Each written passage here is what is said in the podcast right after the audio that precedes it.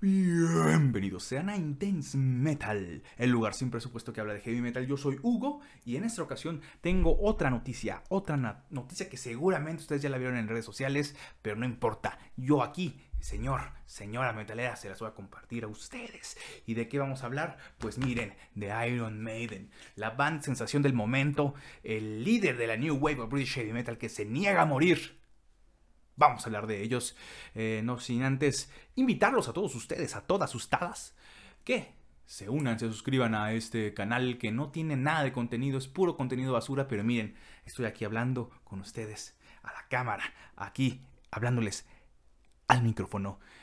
Y pues bueno, como ustedes ya posiblemente se habrán dado cuenta, por ahí el líder indiscutible de, bueno, no es el líder, el líder de Iron Maiden es Steve Harris, pero bueno, el vocalista, el multitask, Bruce Dickinson, fue al podcast, porque ya también los metaleros hacemos podcast, em, al podcast de Chris Jericho, este luchador de la WWE, no sé si ya está jubilado, pero bueno, este cabrón tiene su podcast, Talk is Jericho, eh, tiene una banda que se llama Fossi, no sé si la han topado, está, está buena, está buena. Entonces él tiene su podcast y Bruce Dickinson fue de invitado. Y aquí viene la nota. Bruce Dickinson asegura que la próxima gira de Iron Maiden, la doncella de hierro, será tocar el Senjutsu, el último disco de estudio de la banda, completo. Así es.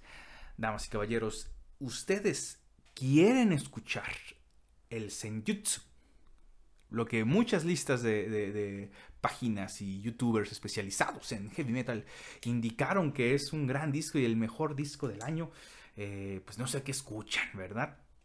Yo en su momento, y creo que por aquí en, el canal de YouTube, Intense Metal, si no nos topan, yo creo que no nos topan, nadie me topa.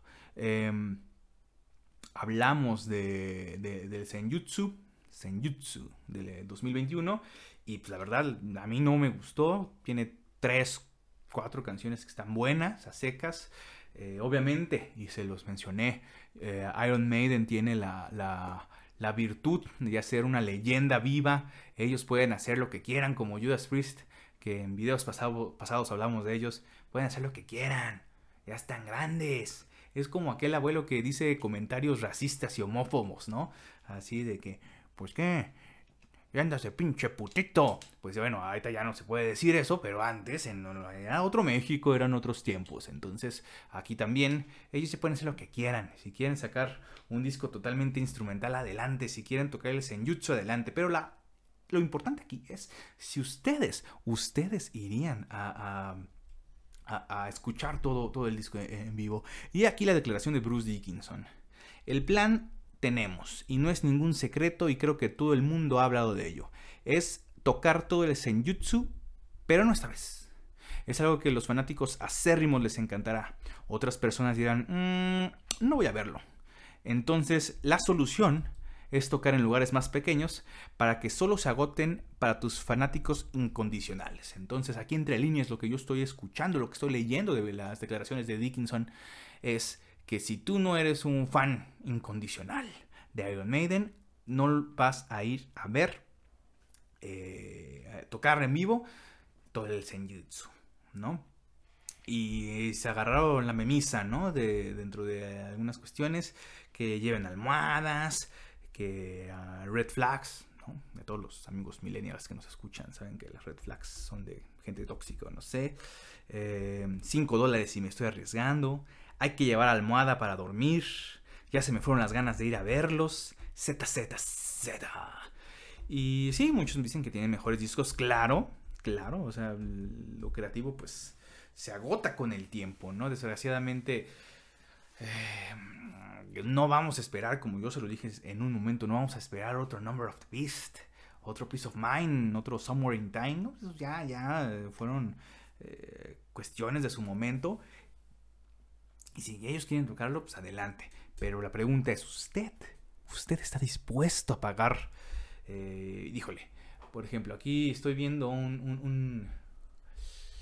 Uh, no me acuerdo cuánto, cuánto me salió ver a Iron Maiden en 2011. eh, cuando vinieron a tocar el, el, el disco este de Final Frontier, me salió. Ahora verán, espérenme.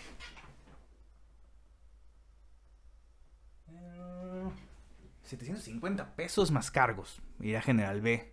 Eh, pero últimamente creo que salen pues, algo cariñosos los boletos de Iron Maiden. Que por cierto, yo ya tengo mis boletos para la próxima gira.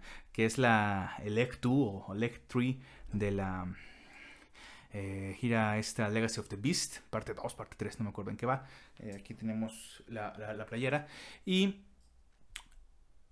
pues sí salieron cariñosos. Como unos eh, pues casi dos mil pesitos, creo, no me acuerdo muy bien, unos mil seiscientos, mil setecientos. Entonces, pagarían lo mismo, lo mismo, por escuchar el Senjutsu totalmente en vivo y directo. O, según Bruce Dickinson, no son fans incondicionales de la doncella de hierro.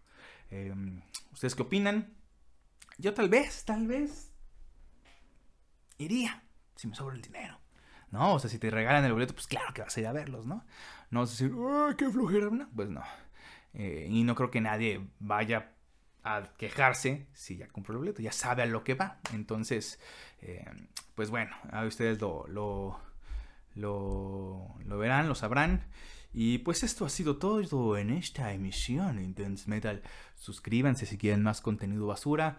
Em, aquí estamos para todos ustedes. Vamos a sacar más contenido. Suscríbanse y les seguiré hablando de notas que salieron hace tres o cuatro días. Nos vemos.